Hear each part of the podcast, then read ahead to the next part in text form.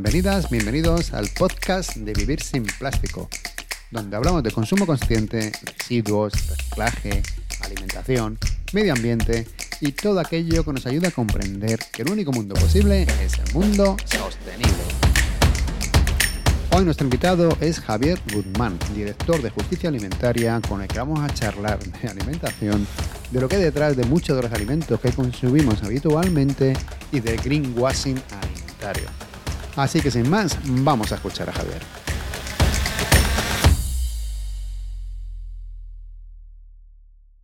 Hola Javier, muchas gracias por aceptar nuestra invitación y bienvenido al podcast de Vivir sin Plástico. ¿Qué tal? ¿Cómo estás? Muy bien, muchas gracias a vosotros. ¿Te puedes presentar, por favor, brevemente a ti mismo? Bueno, pues yo soy Javier Guzmán y soy el director de la organización Justicia Alimentaria, que nos dedicamos a, bueno, desde hace ya muchos años al tema de desarrollo rural y soberanía alimentaria tanto en el Estado español como en diferentes países de América Latina y África.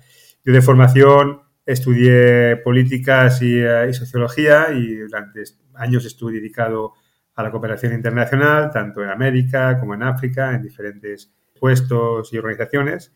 Y ahora pues estoy aquí en Justicia Alimentaria hace ya pues más de 10 años. Aunque es un término que se conoce cada vez más, ¿nos puedes por favor explicar qué es la soberanía alimentaria? Mira, la soberanía alimentaria es un concepto que nace de las propias organizaciones campesinas agrupadas yo creo, el movimiento internacional más grande que existe, que es la Villa Campesina. Cuando en los años 90 empieza todo el boom de los tratados de libre comercio y cuando la agricultura y la, alimentación se convierte directamente en una mercancía más, con la que además se podía especular y se empiezan a destrozar y a volatilizar todos los mercados alimentarios del mundo, los primeros en reaccionar fueron los, campesinos y campesinas agrupadas en la Villa Campesina en los años 90, que frente al, debate de mm, la alimentación como una mercancía más, se ha puesto al debate como la alimentación como un derecho básico para las personas y también para los territorios y también para las economías y también para las culturas.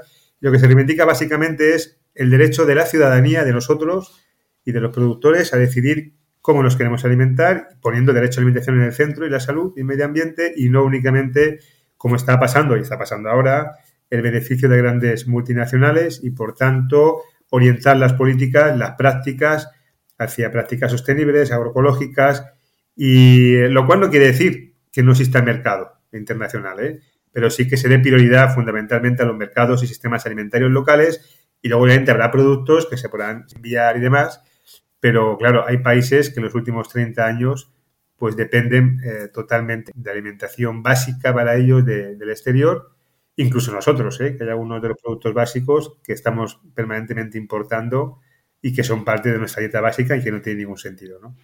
Sí, es un poco como tú dices. Últimamente parece que compramos la comida como compramos pilas o un cepillo de dientes, ¿no? Que es una mercancía más que no le damos como ninguna importancia. Más o menos como el 80% de las personas compran en supermercados o hipermercados. Así que mm, te voy a invitar a que tú y yo pasemos por uno de ellos a ver qué opciones hay y a ver lo que podemos encontrar. Si empezásemos por la sección de frutas y verduras, por ejemplo, la semana pasada hablábamos con Brenda Chávez sobre el consumo, era en este caso, bueno, de varias cosas, entre ellas la moda. Y ella decía que si al tocar un producto nos viniera a la mente un flashback, como una película de ciencia ficción en que visualizásemos todo su proceso, pues que alucinaríamos. No sé, un simple tomate que vemos en un supermercado, ¿qué recorrido tiene desde qué semilla hasta que llegan nuestros platos, por así decirlo? Bueno, de hecho, un, tomate que encontremos en un supermercado en realidad es una síntesis del sistema alimentario global, que lo explica bastante bien. Primero, porque posiblemente ese, tomate, si lo estamos comprando ahora, no será de temporada. Por tanto, estamos hablando de, tomates criados en invernaderos. El otro día veíamos las noticias como están cerrando algunos invernaderos de Inglaterra que tienen tomates y los están calentando con gas natural, que el precio ya sabemos que es muy alto. Por tanto, esta es la aberración de, haceros una idea, hmm. posiblemente sean de, obviamente, de semillas que sean patentadas por una empresa. Además, habrá sido fertilizado químicamente con nitrógeno, con todo el, coste de huella ambiental y el coste en términos, en términos no solo climáticos, sino también medioambientales. Ah, y posiblemente tenga, haya madurado demasiado pronto y tenga un sabor que en nada o muy poco se parece a un tomate de verdad. Y además habrá sido transportado. Posiblemente lo habrás comprado en Mercamadrid o en Mercabarna, en estos grandes circuitos de alimentación mundial y podrá venir de cualquier parte del mundo, podrá venir de Marruecos, podrá venir de cualquier otro lugar. Y por tanto, esto es un poco lo que significa. Un tomate que ves en un supermercado, muy fácilmente va a ser la síntesis de, de dónde estamos con el sistema alimentario local y, digo, perdona, mundial, y cómo esto pues cada vez tiene menos, menos sentido, porque además te vas a encontrar otra cosa, que vas a encontrar que el consumidor, probablemente, consumidora vaya y quiera saber que ese tomate es ecológico o no tiene mucho, o no tiene químicos, que no has explotado a las personas para producirlo y que además, eh, bueno, pues tiene un sabor tradicional y que detrás hay una agricultura tradicional y está apostando por, por los pueblos y el territorio. Y en realidad te vas a encontrar, ese tomate tiene un sello, igual tiene un sello que pone bio, que pone local, que pone casero, que pone no sé cuántas cosas. Y esto es una de las nuevas técnicas que está haciendo, que está haciendo la gran industria, que nosotros venimos denunciando en una campaña que tenemos ahora que se llama Las mentiras que comemos, del greenwashing alimentario. Como en lugar de cambiar la cadena para atrás, es decir, realmente hacer una producción como queremos los consumidores y la gente, pues simplemente han inventado un sello que han autorregulado para hacernos creer que detrás de ese producto pues nos podemos encontrar pues un producto como el que queremos. En realidad es todo una, ficción de sellos, inventos y, demás, ¿no? ¿Es posible saber cuándo un producto se ha cultivado en invernadero o aire libre? En España hay un, certificado que es el oficial, que es el certificado ecológico, ¿eh? que es el europeo, aquel de la hojita verde que vamos a encontrar. Y, este, este, este sello lo que certifica es que ha sido cultivado de manera ecológica quiere decir que no haya tenido uso de, para entendernos fácilmente, químicos ni nitrógenos en los fertilizantes en los pesticidas, etc. Pero no nos habla de si ha sido invernadero o no. No nos habla de su consumo de agua. No nos habla si ha sido una explotación familiar de pequeña escala o ha sido en un, gran invernadero de, de Murcia, de Almería. No nos habla tampoco si detrás hay explotación laboral o no las hay. Para hacernos una idea, casi el 30% de toda la fruta y verdura que llega a Europa vienen de dos provincias, de Almería y de Granada, de los grandes invernaderos que tenemos allí. Hay más de 70.000 hectáreas de invernaderos. Somos el segundo país después de China en plásticos y en invernaderos. Y fundamentalmente para exportar. De Almería salen cada día 1.500 camiones para, Europa. Ah, en una producción que muchos de ellos, casi el 10-15%, se consideran ecológicos. Y que además detrás también tienen situaciones muy fuertes que han sido denunciadas muchas veces explotación laboral. ¿Por qué? Pues porque una gran parte de sus costes son costes laborales. Y entonces, pues eh, necesitamos mano de obra muy barata. ¿Y cómo hacemos esto? Pues siempre hay colectivos vulnerables a los que explotar. Y ahora se trata de, por ejemplo, hay algunas empresas que están buscando en Marruecos, que nosotros hemos denunciado por actividad pasida, pues por ejemplo mujeres ¿eh? entre 20 y 45 años que tengan hijos Ah, y que puede ser si, más si son viudas o son eh, separadas mejor. ¿Por qué? Porque van a trabajar mucho, porque se van a poder explotar y porque además van a regresar a su país. Quiero decir, estas barbaridades aún siguen ocurriendo y están ligadas a un modo de producción bueno, que se basa en tener costes laborales muy baratos para poder exportar. Y esto lo que vemos que cada vez tiene menos sentido y además puede ser que incluso estés enviando un producto a Europa y después te venga a ti en modo de mermelada o en modo de en un bote, en un procesado, en un producto que tú has enviado a Alemania, te devuelven con el consiguiente coste ecológico. Empecemos entonces por ese sello, por el ecológico. Un alimento con el sello ecológico no tiene por qué ser mejor para el medio ambiente que el convencional, me imagino. ¿En qué caso merece la pena comprar un, producto ecológico? Sí, o sea, ecológico siempre será mejor para el medio ambiente justamente porque no utiliza químicos ni utiliza fertilizante nitrogenado. Usted que darnos cuenta, por ejemplo, que una de las grandes contaminaciones que tenemos en el campo son el abuso, uso y abuso de fertilizantes nitrogenados. Que esto es, es como, eh, como si dijéramos, esto lo que al final, si la gente se acuerda del mar menor, esto lo que acaba llegando al campo, acaba llegando a los arroyos, a los ríos, acaba en el mar menor y acaba acabando con el oxígeno de los peces y demás, y acaba contaminando la tierra. Por lo tanto, esto siempre será mejor. Ahora bien, en términos climáticos, no siempre. En términos medioambientales sí, en términos climáticos no siempre. ¿Por qué? Pues porque ese tipo, por ejemplo, de uno, entonces hemos comparado una huerta, pues una huerta de estas convencionales frente a una huerta mm, al aire libre, bueno, pues en términos de emisiones de CO2, la de invernadero pues tiene, pues qué sé yo, tiene como seis veces más emisiones que una al aire libre en convencional. ¿Por qué? Porque utiliza más agua, porque utiliza más recursos, porque está ligada al plástico, porque está ligada a, otros elementos. Por tanto, es decir, podemos decir que, ah, vale, contamina menos en términos medioambientales, pero en términos de emisiones de CO2 por hectárea, pues es mucho mejor una huerta al aire libre ecológica, una huerta ecológica en invernadero. Incluso una, una huerta convencional emitirá menos que una huerta ecológica en invernadero. Es decir, que tenemos un modelo muy basado en la, en la plasticultura, muy basado en la agricultura intensiva, y esto pues es uno de los, de los temas importantes, ¿no? que no podemos continuar a, en ese modelo que pensamos que era modelo de éxito y en realidad es un modelo basado en, la exportación y en la esquilmación de recursos, porque este tipo, por ejemplo, las grandes invernaderos que estamos viendo usan una gran cantidad, por ejemplo, de agua y están acabando con los recursos, con los recursos hídricos y si no vemos aquellos pozos ilegales que hay, acabando con acuíferos. Es una dinámica y un cultivo de, de esquilmación, en realidad, ¿no? Voy a hacer yo un poco de abogado del diablo. También dicen que en términos de emisiones es, más, eh, más, por así decirlo, es más eficiente producir los alimentos en España, o sea, si fuera de temporada, que por ejemplo producirlos en los países del norte de Europa. Y luego dicen también que con los plásticos de, los invernaderos, porque te hace un poco como de efecto que rebotan la luz del sol y que ayuda a mitigar el cambio climático. Y ya por último, que, la industria, la agricultura industrial es mucho más productiva y que es la única forma de alimentar a toda la población. ¿Hasta qué punto esto es cierto? Bueno, empezamos por el último, si quieres. Esta es una de las grandes mentiras de los grandes mitos. ¿eh? es una de las grandes mitos, además, desde los años 50 y 60, cuando empieza la Revolución Verde, cuyo objetivo no era alimentar a la, población mundial, sino vender fitosanitarios y vender productos, que es un poco el gran negocio. En este momento sobran alimentos. Esto lo, dice la propia FAO, es decir, hay más alimentos, no es, no es el gran problema la producción, el, problema es la distribución de los alimentos. Y yo siempre pongo el mismo ejemplo, es decir, si tú tienes, tú tienes dinero, una tarjeta de crédito en Granada, podrás comprar lo que quieras de comida, pero si tienes la misma en Etiopía también, no te morirás de hambre. No, no, no, no es el problema que en Etiopía no haya comida. El problema va a ser en que hay poblaciones que no tienen acceso a la alimentación y no tienen acceso a ese derecho y eso tiene que ver con, fundamentalmente con políticas. La otra cuestión que dice, no, es que solo con la agricultura industrial genera productividad. Los últimos informes que tenemos también de la FAO indican al revés, que la agroecología tiene la misma productividad, pero es que además mantiene los suelos. Es decir, la gente tiene que entender que para tener una alimentación, más allá de lo que nos digan y las películas que nos quieran montar, necesitamos tierra.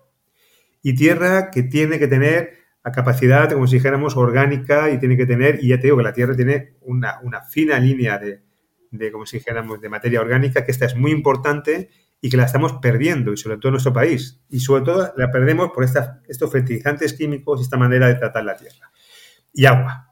¿eh? Sin eso no hay, no hay agricultura. No, no existe esto de, bueno, hacemos un invernadero hidropónico, hacemos cuestiones hipertecnológicas con esta cosa del, del optimismo tecnológico, en realidad esto sabemos que no, que tiene sus límites, que no, es más que una parte pequeña, pero en realidad eso no sirve para, alimentarlos. Y además, que en este momento todavía el 70% de la población la sigue alimentando los pequeños agricultores, no son las grandes industrias. No, no podemos creer que en realidad son grandes industrias lo que nos, están alimentando al mundo. No, no, no, esto no, no es así. Por tanto, es uno de los grandes mitos. ¿Para qué? Pues para derivar fondos y para derivar políticas hacia estas grandes empresas y quitarlas del otro lado. ¿Por qué tenemos en España la situación que tenemos de una España vaciada, una España en crisis rural? Pues no porque la gente se haya querido ir a las ciudades, sino porque no ha habido capacidad para mantener a los agricultores y agricultoras en el campo, porque no es rentable. Si es que al día de hoy seguimos cerrando granjas, cerrando explotaciones porque no son rentables, porque hay un modelo detrás que no ha ayudado, que ha apoyado la gran explotación, las grandes empresas, las grandes granjas de, miles de animales, los grandes invernaderos, pero no se ha apoyado la agricultura que realmente fija territorio, fija personas en el territorio y que además mantiene los pueblos vivos. Esto es una decisión política que se hace a través de la política agraria común y de las políticas estatales. Y esto se puede hacer, se puede revertir, pero claro, se trata de a qué modelo estás apostando. Sistemas alimentarios locales, de población rural y tal, o a grandes empresas de exportación internacional tanto tienes que elegir y nosotros por ahora hemos elegido a la gran exportación. Esta es la realidad y el efecto que tiene negativo es el cambio climático, en temas de salud, en temas de territorio, etcétera, Esta es una de las, yo creo que de las cuestiones básicas. En cuanto a que los invernaderos, pues estos son que se tienen menos efecto en términos de, carbono y cambio climático, es mentira. Eh, es una de las cosas que han ido sacando y nosotros denunciamos en el informe de mentiras que comemos, junto con otras cosas. ¿Por qué? Porque en realidad es una manera de contar y restar emisiones que si lo haces sobre una parte lo que hacen fundamentalmente es, eh, nosotros aplicamos el ciclo, vida, el ciclo de vida del, producto. Es decir, si tú coges todo el ciclo de vida de un producto hecho en invernadero, el coste de emisiones es muy alto. Pero claro, si tú solo coges una parte ¿eh? del, ciclo, que no cuando está aquí o al final del ciclo, al final de la cadena, sumas y restas y decimos además que, la, que cosas tan raras como que el efecto de que llegue el sol al invernadero refleja y por tanto la temperatura en la Tierra es menor y eso hace que, bueno, esto en realidad eh, tiene, poca, tiene poca credibilidad, pero lo que hace es intentar, tanto en esto como en la ganadería y otras cosas, cosas, es utilizar una parte que es verdad que puede haber alguna reducción para explicar el todo. Voy a poner un ejemplo con la ganadería. Te dicen, mira, hemos, los ganaderos dicen, la gran ganadería industrial, dicen, hemos reducido mucho, hemos invertido y reducido mucho en la parte final de, residuos de estiércol de la ganadería, ¿no? que es uno de los grandes factores de, emisión de cambio climático. Y te dicen, bueno, pues aquí hemos reducido. Pero claro, en realidad dices, bueno, hemos reducido esta parte, no llegamos al 14%. Pero claro, el ciclo de vida de un cerdo, desde el pienso que estamos trayendo de Brasil o de Bolivia, con todo el efecto etcétera, la alimentación, el tiempo que está allí, etcétera, todo el, coste asociado es enorme. No, no, porque haya reducido esto quiere decir que tú hayas bajado las emisiones, es porque el gran porcentaje, por ejemplo, viene de pienso. Pero es que además, imagina que sí, que hemos reducido un poco las emisiones por cerdo, pero como cada, cada día en España tenemos más cerdos, en Huesca se calcula que cada día hay, cada día hay un incremento de mil cerdos diarios, pues al final la cuenta global es que aunque haya reducido un poco, como has multiplicado los cerdos, pues claro, tu coste de emisión de sector ganadero españoles es uno de los más importantes de Europa. Y así seguimos, ¿no? Ya, volviendo al, a los de antes, del, ahí me hace mucha gracia que, por ejemplo, en Europa, en los países que he vivido, pues hay muchos venta directa del productor al, consumidor. Aquí en España me parece que te he oído decir que nada más que era como un 0,3. Sí. ¿A qué se debe esto? A mí, por ejemplo, los mercados de agricultores me encantan. Y yo donde vivo, en Madrid, pues es que hay poquísimos. Y los pocos que hay encima es que están llenos. Es que diga, no es que la gente no los quiere, no es que se llenan. Pues es, curioso, ¿eh? Esto lo miramos cuando hicimos la primera investigación sobre circuitos cortos y compra pública porque lo que hicimos fue comparar justamente esto, decir, oye, ¿por qué pasa en, el resto de Europa? Sobre todo mirábamos en Francia y en, Italia, hablo así hace 10 años, ¿eh? esto ha cambiado un poco, pero mirábamos en, Francia y en Italia hmm. porque allí había hasta un 30 o 40% de agricultores que hacían venta directa y, en España muy bajo el porcentaje. Y miramos para atrás y entonces nos encontramos, claro, no, no, es solo una cosa, sino varias. Uno es que, por ejemplo, llevaban décadas y años trabajando y valorizando el producto propio. Tú te vas a Francia o vas a, Italia y te vas a encontrar que hay un, hay un amor y hay una cultura y hay una apuesta política sobre la importancia del producto local. En Italia esto es obvio y también en Francia cualquier queso, cualquier cosa. Este es el primer punto. La segunda es, oye, por ejemplo, en, Francia tenían ah, una normativa que es un poco complicado de explicar, pero se, llama el paquete higiénico sanitario, que para entendernos es qué tipo de normas higiénicas, por ejemplo, me piden a mí para hacer un queso aquí y un queso en Francia. Bueno, pues nosotros nos aplicaban a los pequeños artesanos de queso el tope de las normas que piden a una gran empresa y en cambio en Francia la misma directiva europea la habían adaptado para pequeños productores. Por tanto, podían tener queso artesano y tal. Por otro lado, había políticas públicas de venta directa. Quiere decir, había mercados locales, había políticas de apoyo a los agricultores, había sitios que te dejaban, había incentivos y, por ejemplo, incentivos fiscales en mercados municipales para la presencia de productores locales, había apoyo a las organizaciones, había, por ejemplo, una cosa que es clara, eh, almacenes de última milla en las ciudades para que los productores pudieran llevar el, el producto. Es decir, había habido un apoyo público y también había habido una política, por ejemplo, en las escuelas de compra pública. Eso hace que al final el agricultor pueda estar mucho más cerca del consumidor porque en realidad no somos diferentes a Francia e Italia en cuanto a consumo. Es decir, la gente quiere consumir mejor, quiere consumir lo más directamente posible. Y es verdad que esto ha ido avanzando en los últimos años en nuestro país, pero no de la manera que, o la velocidad que esperábamos. En realidad sigue habiendo muchas trabas, eh, muchas dificultades, vamos aumentando algo en porcentaje, pero sigue habiendo un déficit enorme de infraestructuras y apoyo público para la pequeña producción.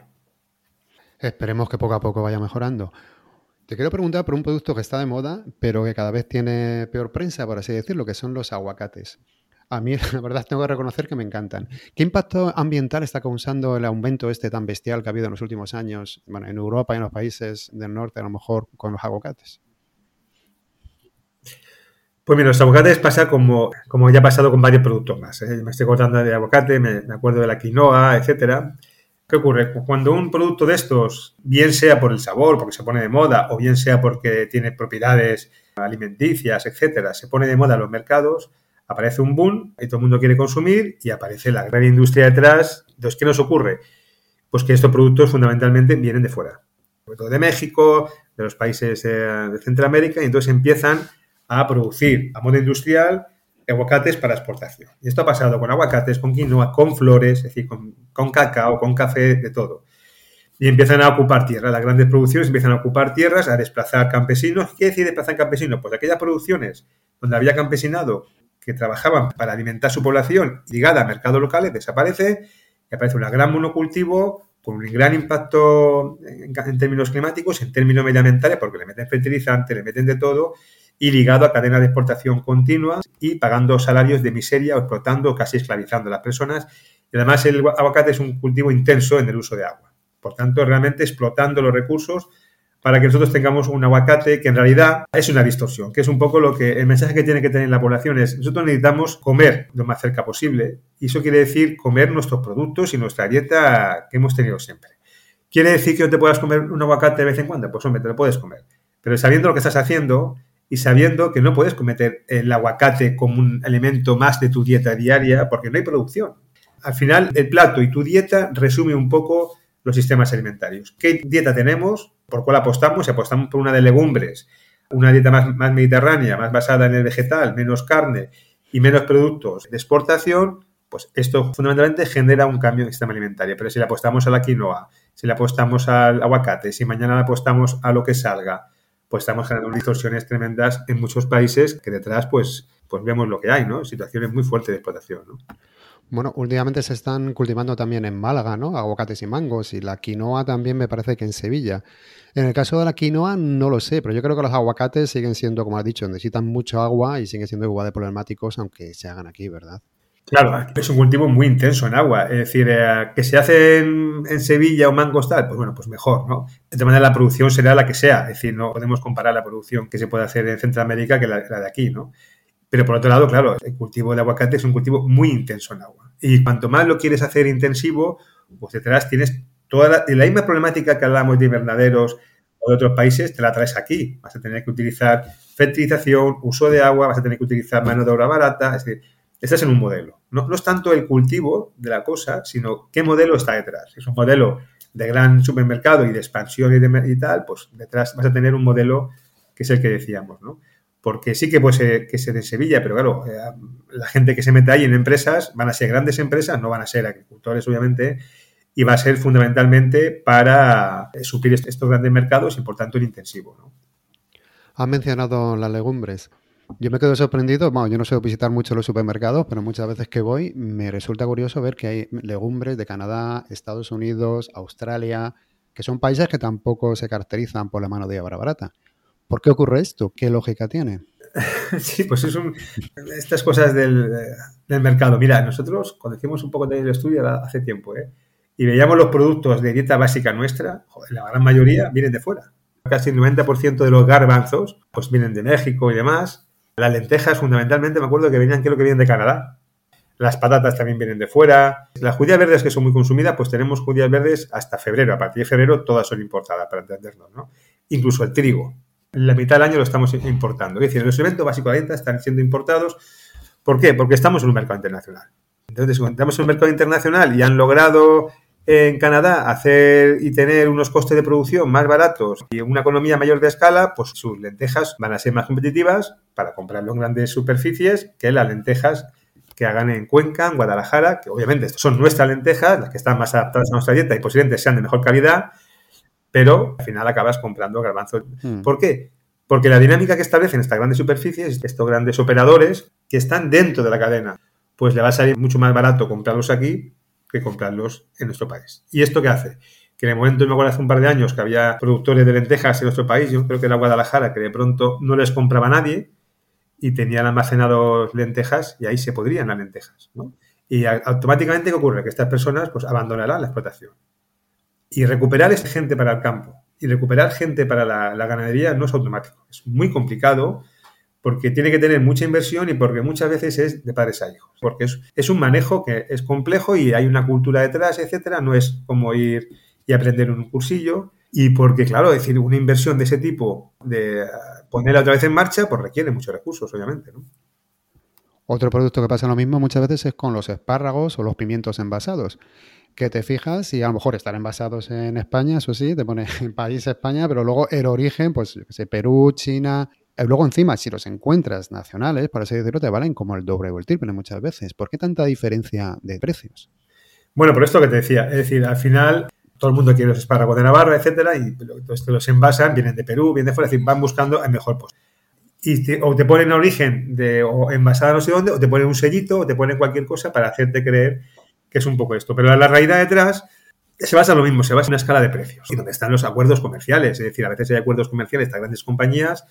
Y otra cosa que también hacen a veces es, esto por ejemplo hace con las naranjas, es utilizar este tipo de productos globales para ajustar los precios aquí. Quiero decir, que empieza la campaña de naranja en Valencia, pues automáticamente verás que los supermercados 15 días o 20 días antes empiezan a traer naranjas de Sudáfrica. ¿Para qué? Pues para bajar el precio a los agricultores. Es una técnica que utilizan cada año y te puedes encontrar y dices, oye, ¿cuándo? Pues empezamos en noviembre la campaña, pues en octubre vas a encontrar muchos supermercados con fruta de mandarinas y cítricos de Sudáfrica con un precio muy barato y automáticamente es cuando tienen que negociar con los agricultores de, aquí, entonces le dice, mira, o me lo pones más barato o yo traigo, ¿no? Es un chantaje continuo en la cadena alimentaria.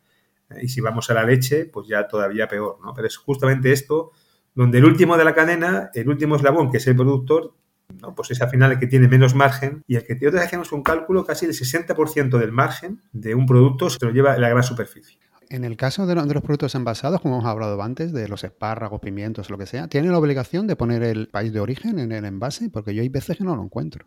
En principio sí. El problema que tenemos en nuestro país son con los etiquetados, bueno, en Europa, con los etiquetados que son extremadamente confusos. En algunos productos no, y me acuerdo que había una pelea también de varios los apicultores, por ejemplo, con el tema de la miel, que hay mucha miel que viene de China y eh, ponían envasada en España, no lográbamos diferenciar cuál es el de China y cuál es el de aquí, ¿no? Por, por esa, ese tipo de, ah, de, reglamentación que no te, te pone envasado o no sé qué, y no te dice realmente el origen, o, te pone que es fuera de la Unión Europea, pero tienes que tener, en realidad con las etiquetas lo que nos pasa es que tienes que tener un curso o tienes que ser muy hábil o una gafa muy grande y una calculadora, primero para saber el tema nutricional, que no te vas a enterar, es decir, obviamente, y por otro lado para saber los orígenes de, los productos. O sea, es muy, muy complicado y la gente, cuando va a un supermercado, la gente no tiene tiempo para ir mirando en realidad.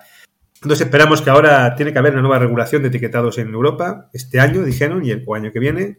Famoso etiquetado frontal, este de los colorines que se haga o tal, que también hay mucha polémica porque también la industria, obviamente, sobre todo la alimentación procesada, quiere imponer su modelo. Y también tiene que ver con esto que antes decíamos, ¿no? ¿Qué tipo de información estamos buscando los, consumidores? Porque estamos buscando más información que antes y información distinta. Y esto es la gran pelea. ¿Por qué? Porque si nosotros logramos, para que la gente me entienda, oye, yo quiero saber que este producto es ecológico, que está bien hecho, que nutricionalmente es bueno, y si me dices la verdad, vas a ver que los grandes productores de alimentación procesada no pueden competir porque sus productos no son así. Entonces harán lo que sea para de nuevo intentar, a través del etiquetado, intentar confundirnos, cuanto menos confundirnos. A mí lo que me da mucha pena es que tengamos que buscar sellos para asegurarnos que detrás no hay explotación laboral ni medioambiental. Debería ser al revés, ¿no? Sí, bueno, esto es un poco la, la gran pelea, ¿no? Hay una de las grandes batallas que hay en alimentación y que nosotros establecemos permanentemente es sobre los, lo que llaman los ingleses mindset, el marco narrativo, el marco de pensamiento, ¿no? Es decir, ¿qué pensamos de la alimentación? Al principio me decías, oye, ¿qué pensamos de la alimentación que es una mercancía? Bueno, pues hemos pasado de la alimentación en todas las culturas es algo muy importante, porque es que nos jugamos la vida ahí, entre otras cosas. Y fundamentalmente siempre ha sido algo sagrado. Yo me acuerdo siempre de mi abuela que se caía el pan de la mesa y se besaba. Se besaba porque es importante el, pan, es lo que te vas a ingerir. Y de ahí a ver esos anuncios que hay ahora, ¿no? De estos bebidas energéticas donde la alimentación te la presentan como una gasolina, fuéramos máquinas, haya habido un salto No sé si nos damos cuenta, pero un salto enorme en el marco narrativo. Bueno, pues pasa igual con las empresas. En la pelea por el marco narrativo de qué consideramos la alimentación y qué no es importante. ¿Por qué? Porque nos encontramos con, nosotros decimos, oye, nosotros queremos globalmente consumir un producto, primero que sea sano, es decir, yo no quiero enfermar, como pasa ahora, no quiero que la alimentación sea el primer problema de salud pública en nuestro país y en, el mundo, y por tanto no quiero que mis hijos permanentemente tengan la sensación de que igual los estoy creando un cáncer, una diabetes, un tal, dando una alimentación, alimento sano. Por otro lado, quiero que detrás no tengamos un impacto medioambiental y climático, que sea sostenible, y no quiero que detrás que estemos explotando a las personas, y menos a las más vulnerables. Vale, esto lo tenemos que garantizar como sociedad. Y también tiene que haber una intervención del Estado, que es nuestro representante, que oye, esto se va a articular así. Es en este país no se va a comer más eh, comida que explota a la gente ni que esté infectando los ríos. ¿Pero qué te cuenta la industria? No, yo te hago un sello.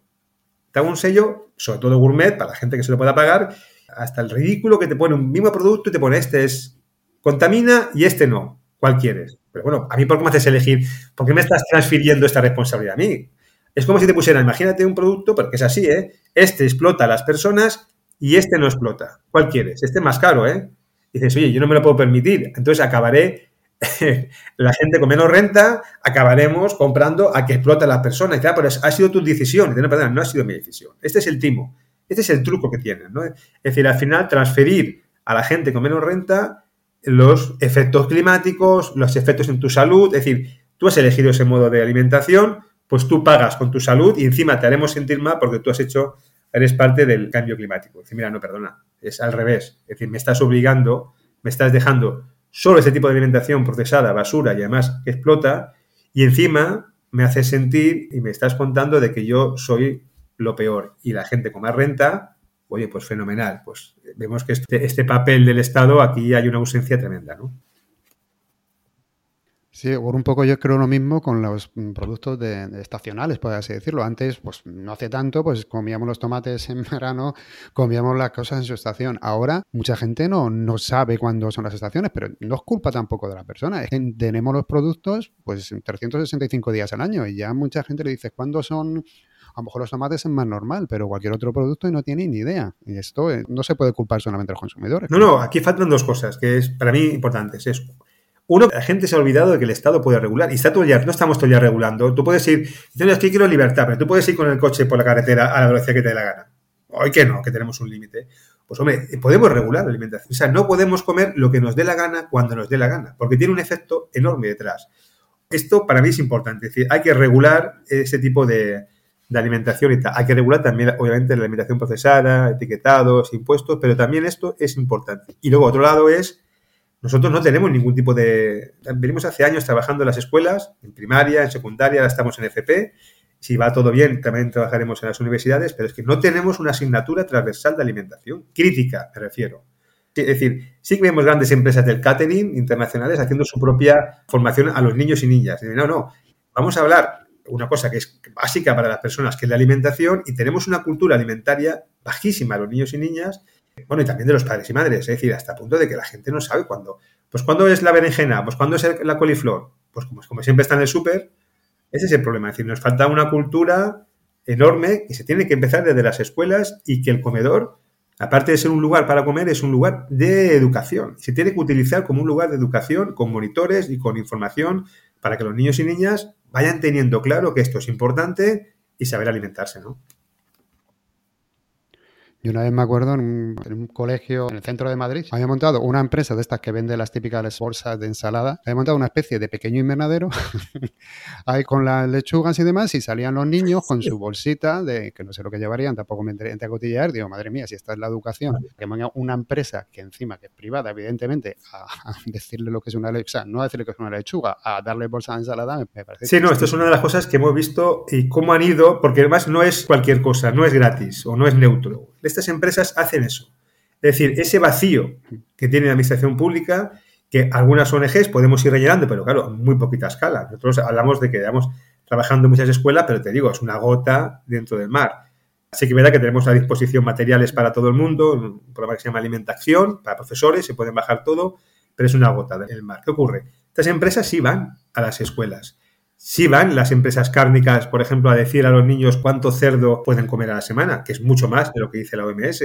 O, por ejemplo, les dicen que el cerdo es carne blanca cuando es mm. carne roja. O, por ejemplo, esto lo he visto yo en el cole de mis niños, vamos a hacer excursión para irlos a ver una planta de fabricación industrial de yogures, de no sé qué, y traen el paquete con todos los yogures azucarados del mundo mundial y dices, hombre, que vayan aquí o que vayan de excursión a una granja local, hay una diferencia.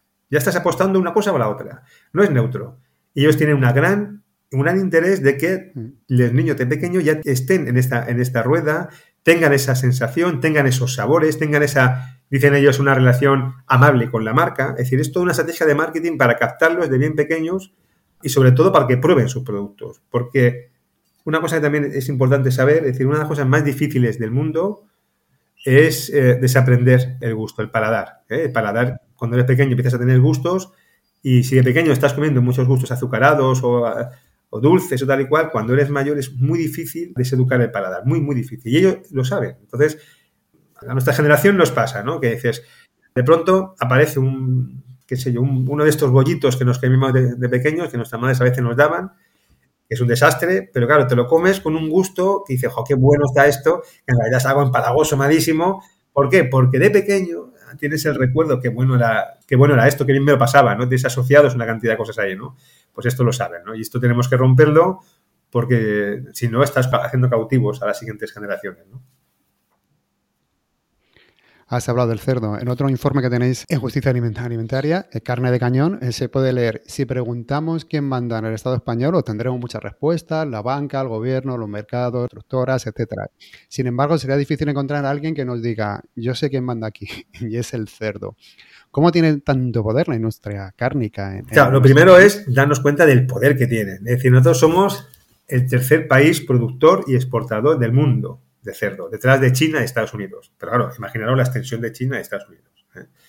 Ah, antes se decía que había un incremento enorme. Y esto ha pasado, no ahora, sino casi de los años 50, con los tratados que había de comercio de, Franco, en este caso con Estados Unidos, pues Estados Unidos los estableció como una colonia cárnica, para hacer el cuento corto, ¿eh? una, colonia cárnica en el sentido de que ellos tenían sobrante de soja, de famosas, las famosas tortas de soja, de su producción que tenían de maíz, etcétera, inventaron las ese tipo de pienso y entonces, bueno, pues empezaron a construir y a financiar la inversión de cebaderos, de granjas y demás. Esto ya empezó en aquellos años. Y los últimos años se ha desbaratado. Se ha desbaratado porque el mercado internacional demanda más carne. En China, los últimos años ha habido una peste porcina importante y eso ha, habido, ha hecho que haya una gran demanda de carne de cerdo y nosotros nos hemos vuelto locos y, los, y ese es uno de los problemas que tenemos que en diferentes lugares de, de nuestro país, en Cataluña somos el, número uno y ahora estamos también en Aragón, también en Castilla-León, en Castilla-La Mancha y hay todo un movimiento de pueblos y de gentes en contra de la instalación de esta macrogranja de cerdos, ahora contaremos los impactos, que se llama Stop Ganadería Industrial, de gente de los pueblos que encima de que estamos hablando de la España vaciada con menos recursos, entonces además te plantan una granja de estas que ya no puedes vivir dolor permanentemente, que además te van a infectar los acuíferos, para que cuatro se hagan ricos, que además no están en el pueblo, no crean trabajo, sino que están posiblemente en Madrid o estén en Barcelona o estén en Valencia. Este es el modelo que hemos llegado hasta tal punto que Cataluña pues debe ser el... Si la alimentación es el primer sector, yo creo en Cataluña, por ejemplo, hacernos una idea, o el segundo, pues el, lo cárnico es el primero. ¿eh? Nosotros somos el... O sea, es el eje de rotación no solo desde el punto de vista de lo cárnico en sí, sino de toda la industria que lleva alrededor, de grandes mataderos, de exportación. Pero claro, es un modelo que se basa no en nuestra tierra, se basa en la, importación de pienso. ¿eh? Y entonces nosotros estamos, uno de cada tres kilos que llega de soja a Europa del mundo, uno de cada tres es para España, para engordar el ganado. ¿eh? El impacto que tiene esto. Más del 50, más del 60% de todo el impacto climático de la ganadería es justamente el pienso final somos el cuarto productor del mundo en pienso ahora mismo. Es decir, nos hemos convertido en una máquina alrededor de la carne de porcino, de la exportación y con los efectos que tenemos tan dramáticos medioambientales, en salud, porque somos de los campeones del mundo en comer carnes rojas, en comer carnes procesadas derivadas del cerdo, con los costes que tiene sanitarios y los costes que tiene también en temas de cáncer y demás, porque ya sabemos que la carne procesada es cancerígena, para que estas grandes empresas pues tengan sus beneficios, ¿no? Hemos llegado aquí porque también ha habido unas políticas que les han ayudado y al día de hoy les ponen una alfombra roja cuando quieren instalarse en cualquier parte del territorio. Has mencionado que la carne roja es cancerígena y me acuerdo que cuando la OMS sacó el informe donde lo decía, hubo un revuelo porque la gente se lo tomó como algo personal. Incluso salieron algunos médicos contradiciendo a la OMS. ¿Cómo es posible que esto pase? Pues fue una de las cosas más alucinantes que hemos vivido. Nosotros hicimos un informe que la gente puede descargar, se llama Poder en la Sombra, sobre el lobby cárnico, y explicamos estos casos que pasaron. ¿no? Pues yo creo que ninguna industria es capaz de hacer lo que hizo la industria cárnica, que es, la OMS en el año 2015 saca un informe y dice, mira, la carne procesada es cancerígena. ¿Cuánta carne procesada comemos nosotros en nuestro país? Ocho veces más de que dice la OMS que sería recomendable. Y los niños, una brutalidad. Y aquí hay evidencia y no hay, o sea, no hay tutillas. Cuando la OMS declara que una sustancia es cancerígena, es cancerígena. Y luego la carne roja lo que dice es que está en el grupo 2A, que es probablemente cancerígena. ¿Qué quiere decir? Falta algunos metaestudios para verificar, pero vamos, que fundamentalmente viene a decir es cancerígena, pero nos falta algún estudio para verificarlo del todo, pero cuidado y precaución con el consumo de carne. ¿Qué hacen nuestras administraciones y demás? Pues, uno, ridiculizar a la OMS, porque la ridiculizaron. Yo me acuerdo que incluso salieron ahí haciendo chistes y fotos de algunos de los que estaban en el comité científico de la OMS, nuestros ministerios diciendo que, bueno, que en España no pasa nada, que aquí la carne fenomenal. Hace poco tiempo vimos cuando salió nuestro presidente gobierno diciendo que delante de un chuletón es imbatible, que lo hizo ridículo, luego tuvo que echar para atrás. Este es el poder de la carne que en dos minutos establece una estrategia brutal para que los medios automáticamente tengan una buena sintonía con la carne. Cuando se sacaron, como dijéramos, este comunicado, la industria cárnica contrató una consultora, en este caso creo que era inglesa, para establecer toda la línea de comunicación y fundamentalmente dijeron, mira, aquí no habla nadie, solo hablan este científico, este médico, este médico y este médico que tenemos en nómina y que van a decir cosas que estaban muy por encima de lo que decía la OMS. Y eso salían permanentemente los mismos en televisión. Y entonces, negando la mayor, negando a la OMS, ridiculizando a la OMS, y al final se acabó. Pasó como una tormenta de verano. Yo no imagino en ningún sector que algo así hubiera pasado. Y esto demuestra el poder tan, tan potente, porque además en nuestro país, o sea, no tenemos una cosa que es una ley de conflicto de intereses. Quiero decir, ¿qué hacen estas empresas de alimentación procesada, hipercárnicas, etcétera? Utilizan el aval científico que se llama para vender sus productos. Lo de la estrategia de batas blancas, que es yo no salgo a hablar, pongo un médico, ¿eh? y tal. ¿Qué ocurre? Que nos encontramos médicos pagados por la industria, pero pagados, que les dan cátedras sobre carne, foros, seminarios, congresos sobre carne pagada por industria cárnica o pagada por industria procesada. Y ahí te encuentras a científicos que dices, hombre, en otros países, como hay una ley de, una ley de, conflicto de intereses, es si a ti te está pagando, por ejemplo, la industria procesada, no te dejaremos estar en el comité regulador sobre publicidad alimentaria infantil, porque obviamente tienes un conflicto de intereses. Bueno, pues esto que es tan básico, nuestro país no existe.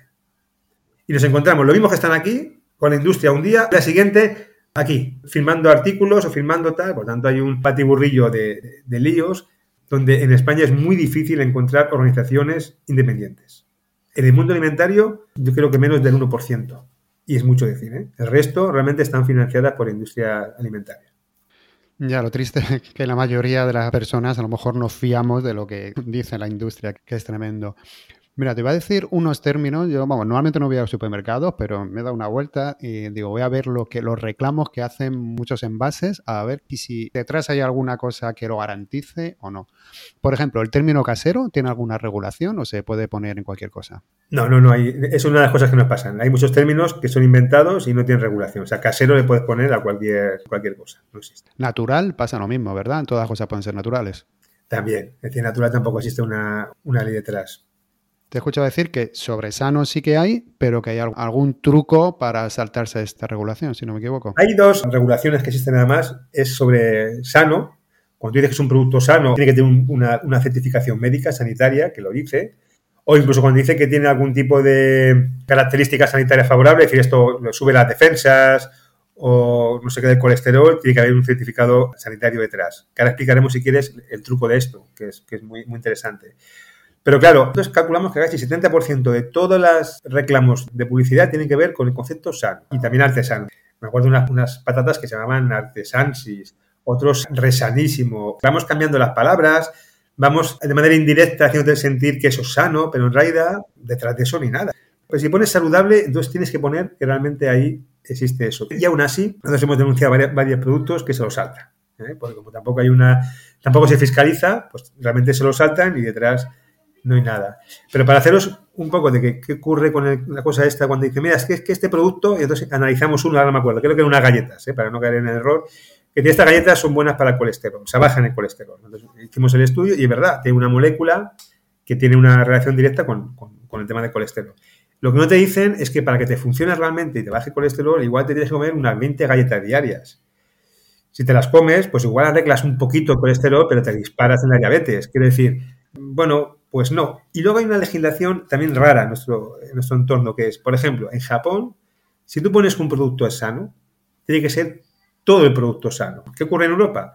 Pues que igual te dicen, mira, este producto es insano, por ejemplo, un paté, un paté fundamentalmente es grasa, pero le pongo vitaminas, le pongo no sé qué, le pongo hierro, tal y cual, y te digo, ah, tiene vitaminas, hierro, esto es sano. Dice, no, esto no es sano. Esto es como meterle a un, bollo de chocolate, meterle cuatro cosas de fibra y frutas y decir que eso es sano. Dice, no, no lo es. Este es uno de los grandes inventos que también deberían cambiar con la nueva ley de etiquetados en Europa, que es, esto es un coladero. Y más allá, incluso tampoco tenemos una regulación sobre el tema, antes os decía, de los sellos, que es muy importante los sellos y las avales. ¿Por qué? Porque funcionan como una verdad. Funcionan como un certificado de la verdad. Que tú cuando vas a un sitio y te encuentras una papilla, le pongo un ejemplo que esto es diario, ¿eh? una papilla, te la encuentras en la farmacia, te encuentras además un sello de una asociación médica, ¿y cómo vas a pensar que eso, esa papilla lleva el 25% de azúcar? Si además te pone no lleva azúcar. Coges el bote, le das la vuelta y pones, oye, esto está hecho de cereal hidrolizado. Y te das la vuelta de etiqueta y si te pone que el 20% son azúcares derivados porque el cereal hidrolizado se comporta al final como un azúcar cualquiera de manera fisiológica. Quiero decir, que te han engañado y a tu niño o niña le están metiendo una papilla hiperazucarada, casi como tomas un refresco, pero todo el mundo, claro, todo el aparato te dice, oye, esto lo vendemos en farmacias. ¿Y qué hacen en farmacias estos productos? ¿Por qué están en farmacias? ¿Por qué los productos de los niños y niñas pequeños están en farmacias? Yo entiendo que hay algunos productos especiales de alimentación muy especial para algunos momentos, pero los niños y niñas no tienen por qué estar ahí. ¿Por qué está ahí? Pues porque la industria nos ha hecho pensar una cosa, esto que decíamos de los marcos mentales, que es la alimentación de los niños y niñas, decidimos la industria alimentaria que la vamos a asociar a una alimentación de enfermos, a una alimentación especial, y que tú como madre y padre no puedes alimentar a tus hijos. Lo hemos hecho, toda la vida, ¿eh? millones de años. Sino tiene que ser mi industria. Yo te voy a dar un producto muy especial que tú solo puedes comprar en este lugar para que tú te hagas la idea de que es súper sano y súper médico y tal. En una farmacia, casi el 40% se venden en este país en farmacias. Y además, con un aval y demás, y en realidad es un producto que no es necesario, que va muy cargado de azúcar y que tú puedes hacer. En España calculamos que el 90% de, las, de los niños y niñas toman este tipo de papillas y que en España de media un niño está tomando en cuatro meses, se toma un kilo y medio de azúcar. Hay que acordarse ¿eh? que la OMS lo que dice es entre cero y un año, es decir, el primer año de vida, hay que tomar cero azúcar, ni mucho, ni poco, ni un gramo, cero. En nuestro país, en cuatro meses, un niño a base de papillas se puede tomar un kilo. ¿Que tendrá efectos en la salud o no? Obviamente, es el momento que tiene eh, el niño se está, desarrollando sus órganos. Es obvio que no podemos dejar esto así. ¿Y hay algún tipo de regulación? No. ¿Y se prohíben este tipo de sellos? No. ¿Y eh, quitamos el azúcar de estos productos por ley? Pues no. Ya, y luego para los niños más mayores, Garzón ahora, el ministro, que quiere regular la publicidad de, este tipo de productos y también se pone la industria en contra de él, que las galletas casi como que forman parte de, la dieta necesaria, que dice, bueno, ¿cómo es posible ¿no? que ocurra esto? Sí, esto es uno de los temas, nosotros llevamos hace años con nosotros y la Alianza por la Salud Alimentaria, que somos nosotros, es SESPAS, que es la Sociedad Española de Salud Pública, CEAPA, que son los padres y madres de alumnos, es CECU, que son consumidores, amigos de la tierra, y Médicos Mundi. Hace años que venimos trabajando el tema este en una campaña que se llama Defiéndeme, para que la gente lo pueda ver, que es sobre el tema de la publicidad infantil. ¿Por qué? Porque esto hace años está en muchos lugares de Europa y del mundo está regulando. Porque la propia OMS lo dice. Es decir, tiene mucha importancia la publicidad en el consumo de los niños. Y quien tenga hijos e hijas no tiene más que ir al supermercado y sabrá que cuando entra en súper, mira, esto ha salido en tal película, esto ha salido en tal serie, yo quiero esto productos todo de los más insanos, de los que tienen peor perfil. Es decir, los alimentos procesados para niños y niñas tienen peor perfil alimentario que incluso para los adultos y están abrasados de publicidad. Treinta y pico anuncios diarios, no sé cuántos miles al año. Es decir, hay una presión de publicidad en torno a los niños, canales enteros de dibujos y demás que están permanentemente con alimentación, con publicidad infantil, que en otros países, como Portugal, como Inglaterra, como muchos más, se ha prohibido. O sea, muchos de estos anuncios que aquí estamos viendo, de bollería, de zumos, de galletas, de alimentos en general procesados, en otros países están prohibidos. Ni en Internet, ni en radio, ni nada. ¿Por qué? Porque tiene un efecto tremendo en, la salud y sobre todo de los niños y niñas. ¿Qué decimos nosotros? Oye, protégelos, porque además tienen derecho. Es decir, hemos firmado una convención de los derechos del niño que tenemos que, como Estado y como sociedad, protegerlos, proteger su salud. Pues oye, no podemos exponerlos porque los niños no son libre compradores o pensadores que dicen, no, no, los niños son muy manipulables y los están manipulando delante de nuestra cara. Y entonces nosotros decimos, ah, pero es que tu hijo ha visto, pues quitar el televisor, hombre, esto no, no es razonable. Y esto además no puede estar ese tipo de alimentación en los colegios, en las cantinas. Es decir, es que incluso en actos deportivos te encuentras este tipo de productos por tanto, nosotros hace años que pedimos una regulación muy estricta, en este caso al gobierno, que no nos han hecho caso. Ahora, por fin, estamos contentos de que se hayan hecho caso, pero además que se regule con el perfiles de la OMS, cuidado, que esto es muy importante, porque la OMS dice una cosa, el producto es sano o insano.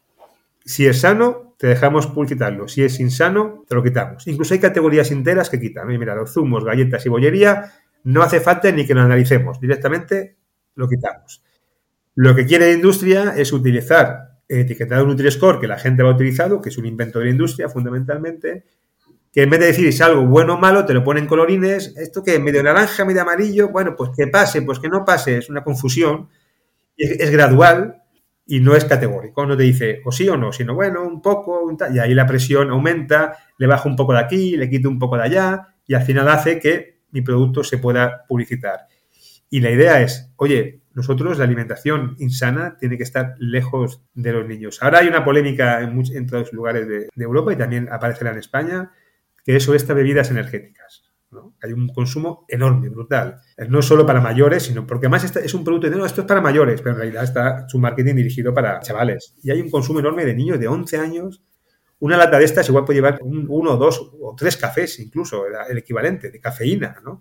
Nosotros nos imaginamos una publicidad de café en televisión diciendo a los niños, tómate un café, venga, chaval, tómate un café, estás estudiando, tómate un par de cafés. Lo, veríamos muy loco. Pues esto está pasando. ¿Qué hay que regular? Bueno, hay que regular que tenga menos cafeína, que no sé qué, que no se publiciten.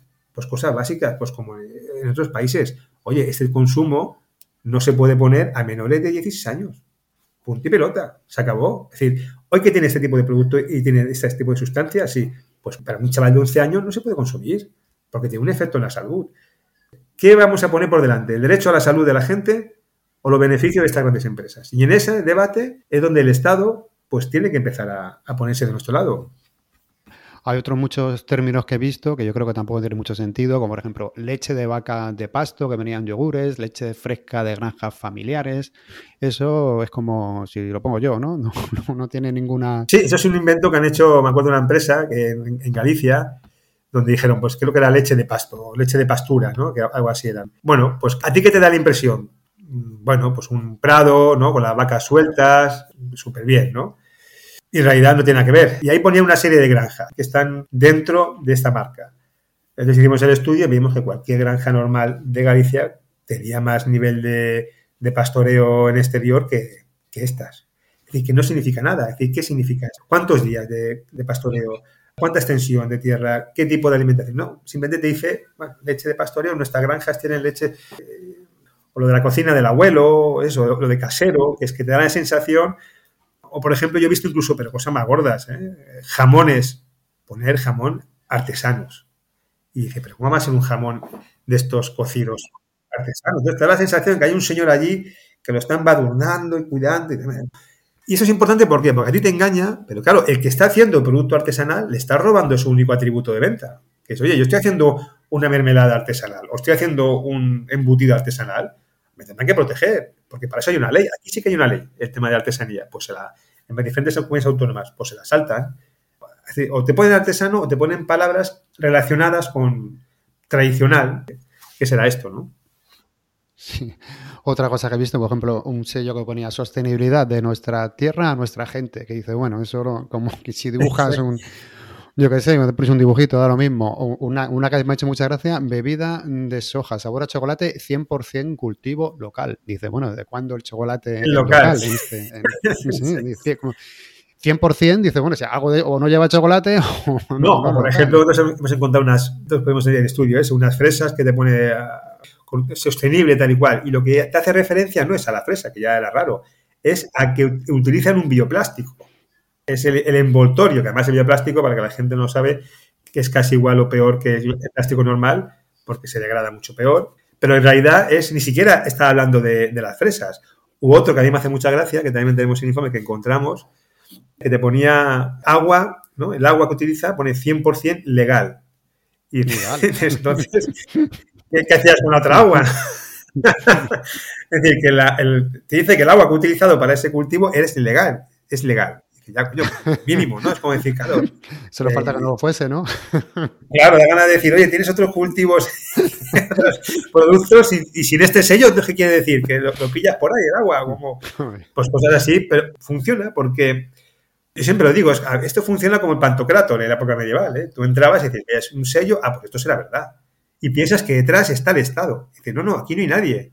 No hay nadie. O sea, el Estado es lo que decimos, oye, que regulen estas cosas, que elimine los sellos que haya que eliminar y si hay que regular un sello, que lo regule, pero que sea el Estado de una manera científica y de una manera participada con la sociedad.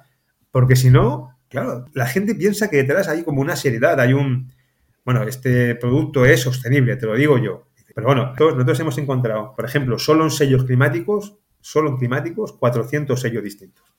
Bienestar animal, pues estar inventando sellos de bienestar animal los que quieras, donde fundamentalmente lo que dicen se cumple la ley.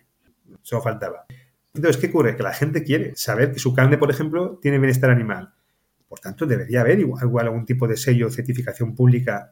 De las empresas que están buscando que tú tengas una carne bien certificada de bienestar animal o que la mayor parte de la industria cárnica entre y tenga el sello. Pues hombre, lo segundo, para que tú tengas la sensación, pero no es real. Sí, aparte que estos sellos antes apenas se veían y ahora mm, pues se ven en muchas marcas, además que bien grande, que dice, bueno, que es raro que es una marca tan comercial como esta tenga bienestar animal. A mí me sorprende, pero es verdad que cada día son más, más, más habituales. Sí, yo hago a la gente la... Pasa que no podemos comparar, pero incluso el, packaging ha cambiado muchísimo hace unos años, así con codes estridentes y demás. Yo hago a la, gente la prueba de que vaya al supermercado y que empiece a ver y a, a buscar sellos, que van, van a flipar porque Realmente hay todos los productos, hasta lo más, eh, no sé qué, crema de, crema de estas de, cacao y tal, pues antes era pues, algún personaje divertido y tal, ahora vas a encontrar sellos de, todos los sellos, desde que si producción biológica, que si no sé qué. ¿Por qué? Pues porque afortunadamente hay algo detrás bueno, que es que los consumidores y consumidores estamos más concienciados, queremos otra cosa. Pero yo digo que en vez de darnos lo que queremos, lo que hacen es darnos sellos, es un poco el timo de la estampita. ¿eh? Es decir, no te doy tal, te doy un sello. ¿no? Y más, te puedo crear el sello que tú quieras. ¿Qué, ¿A ti qué te importa? ¿Qué te interesa? ¿Te interesa, mm, qué sé yo, que esté el agua limpia? Pues te pongo un sello de agua limpia. ¿no? Y entonces decimos, claro, esto está mal por parte de las empresas, pero hay una desidia por parte del, Estado. ¿no? ¿Cómo ves el futuro de la alimentación? ¿Hacia dónde va? Te habla de algas, de insectos, de carne de laboratorio. o sea, todo menos volver a, a lo que es más sencillo de todo, que es comer siguiendo las estaciones. Y... Mira, yo creo que estamos en un momento, en una, en una encrucijada, estos momentos así históricos de, cambio importante, donde además el cambio climático es uno de los factores claves o determinantes. ¿no? Yo creo que cada vez veremos más agricultura ecológica. Es decir, la, la época de los fertilizantes químicos y eh, la agricultura basada en el petróleo, que fundamentalmente toda la agricultura que tenemos está basada en el petróleo, se va a ir acabando, se va a ir descarbonizando la agricultura. Y aquí habrá una decisión política detrás. ¿A qué le apostamos? A sistemas alimentarios locales y recuperamos las tierras y los pueblos y la agroecología y por tanto cambiamos nuestra manera de consumir alimentos y de relacionarnos con nuestro entorno. O le apostamos a una agricultura ecológica intensiva de exportación muy tecnificada. Y ahí nos vamos a encontrar pues, invernaderos hidropónicos, esto del cultivo vertical, que es también un gran consumidor de recursos, obviamente, otra vez en manos de grandes empresas, en manos de grandes lobbies. Vamos a encontrar eso, o por ejemplo, somos capaces de, reducir el consumo de carne, de que la carne que tengamos sea realmente esté bien y esté en el territorio y dependa de nuestra tierra, y reducimos la carne ganadera, etcétera, y por tanto una ganadería sostenible, o nos vamos a el cultivo de carne de esto con células madre.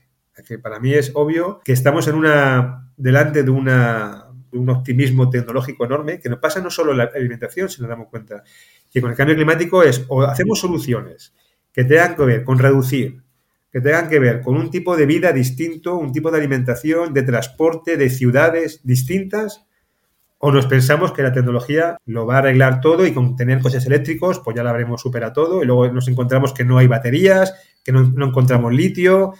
Por eso te decía que la gran pelea de los próximos años va a ser en los marcos narrativos, es decir, en la comunicación, aquello de los fakes.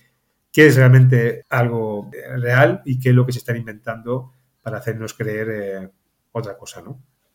Sí, es que es eso, la, alimentación al final es un negocio, como digo yo, redondo, ¿no? Porque todo el mundo comemos y varias veces al día, por suerte.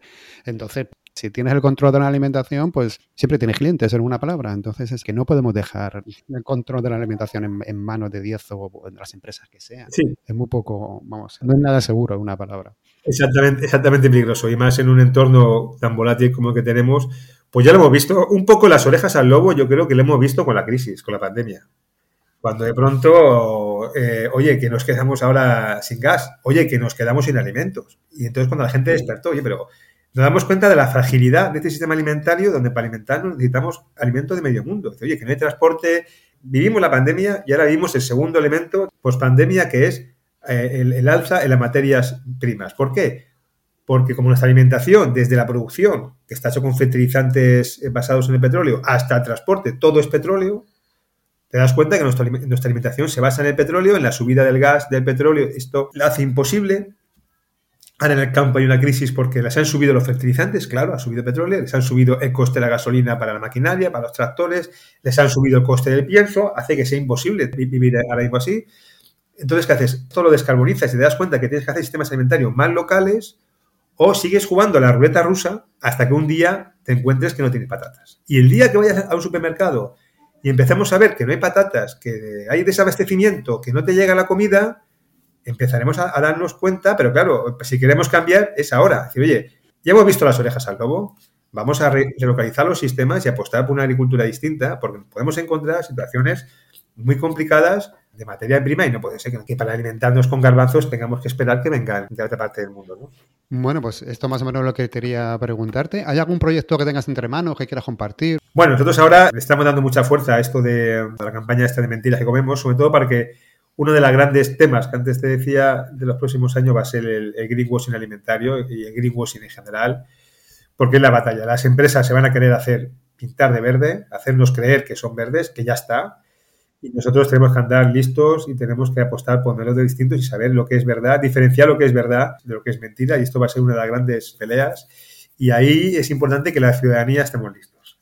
Tengamos información y que sepamos buscar la información donde toca y sobre todo en actores, en actores independientes y demás. ¿no? Y esto es uno de los temas que a nosotros nos preocupan porque en realidad la información independiente es muy poca la que existe y bueno, y no, no, siempre es fácil, es fácil encontrarla y es uno de los temas, yo creo que clave, ¿no? La información en los próximos años será clave.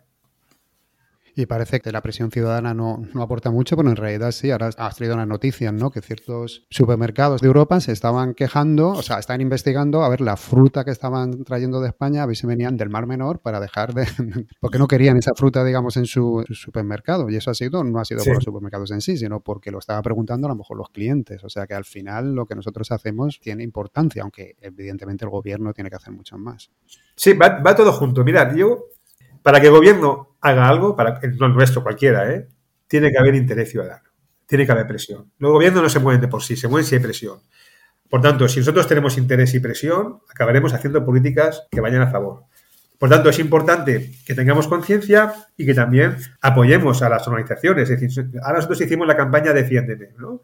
Pues, eh, oye, hay que apoyar, hay que apoyar desde el punto de vista de los likes, hay que apoyar también desde el punto de vista financiero. Es decir, oye, necesitamos dinero para hacer la campaña, necesitamos esto, porque si no, esa parte de intermediación nadie la va a hacer. Y luego tú como ciudadano, pues lo que puedas, podrás decidir tu consumo. Y esto al final tiene un impacto. Lo vemos desde el punto de vista de que hay supermercados, como ha pasado en Alemania, que han reaccionado, decir, oye, cuando han visto en un documental de dónde vienen estos productos de, creo que era de Murcia, y los efectos que tenía de Mar Menor, la gente que tiene conciencia ambiental dice, oye, yo no, yo no compro más aquí. Y las cadenas han dicho, oye, esto o lo solucionáis o yo no compro más aquí. La siguiente parte es, nosotros ahora que decir, oye, ¿qué hacemos con ese tipo de producción? y qué tipo de medidas vamos a exigir al, gobierno para que esto lo cambie. También ahí tenemos que seguir los ciudadanos presionando. No podemos quedarnos solo en el consumo. Esto es necesario, pero también lo demás. Y cuando hay campañas y hay, hay que prohibir el glifosato o hay que hacer esto de la publicidad infantil, que nosotros pedimos muchas firmas y de verdad que la gente nos apoyó, pues hay que apoyar. Porque si no, delante de la industria tan potente de miles de millones de euros, nosotros somos pocos y o nos organizamos y ayudamos o nos pasarán por encima y luego vendrán las, los efectos que vamos teniendo. ¿no? Sí, eso está claro.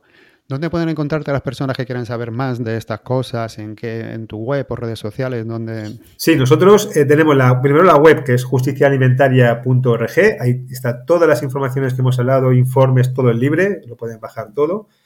Y en el Twitter igual es arroba justiciaaliment, con el Facebook, con el Instagram. Y en mi caso, pues es, es arroba Javier Guzmao, como en portugués ahí también el Twitter, ahí está también toda la información que vamos, que vamos compartiendo y que nos encantará que la gente pues, nos pueda hacer sus comentarios y sus... Y nosotros siempre hacemos campañas y hacemos para que la gente difunda y demás, y información intentamos que sea lo más fidedigna y, eh, buscamos de diferentes partes del mundo para que la gente lo pueda tener, que nos parece básico, y, y, también para eso, para levantar el activismo, porque la alimentación es un tema político muy importante de nuestras vidas y hay que levantarnos pues como ciudadanos y con esa parte política que tenemos y ser como si fuéramos actores de la alimentación y no solo, no solo consumidores. Javier, pues muchísimas gracias por dedicarnos tu tiempo y, por tu sabiduría y compartir toda la información que tienes. a vosotros y, y, gracias por, también por difundir este tipo de información. Muchísimas gracias, Javier. Muchas gracias. Bueno, espero que hayas aprendido tanto como yo con Javier. Puedes encontrar las notas del programa con mucha más información en vivirsinplástico.com y a nosotros nos puedes encontrar en redes sociales como Vivir Sin Plástico, menos en Twitter que somos Vivir Sin Plástico. Y si has llegado hasta aquí, como siempre, nada más pedirte que por favor le des a me gusta, que lo compartas en redes sociales, que te suscribas al canal, que lo recomiendes a amigos o cualquier otra cosa que nos ayude a llegar a más gente. Y nos escuchamos justo en 15 días con otra entrevista que esta vez va a ser muy especial.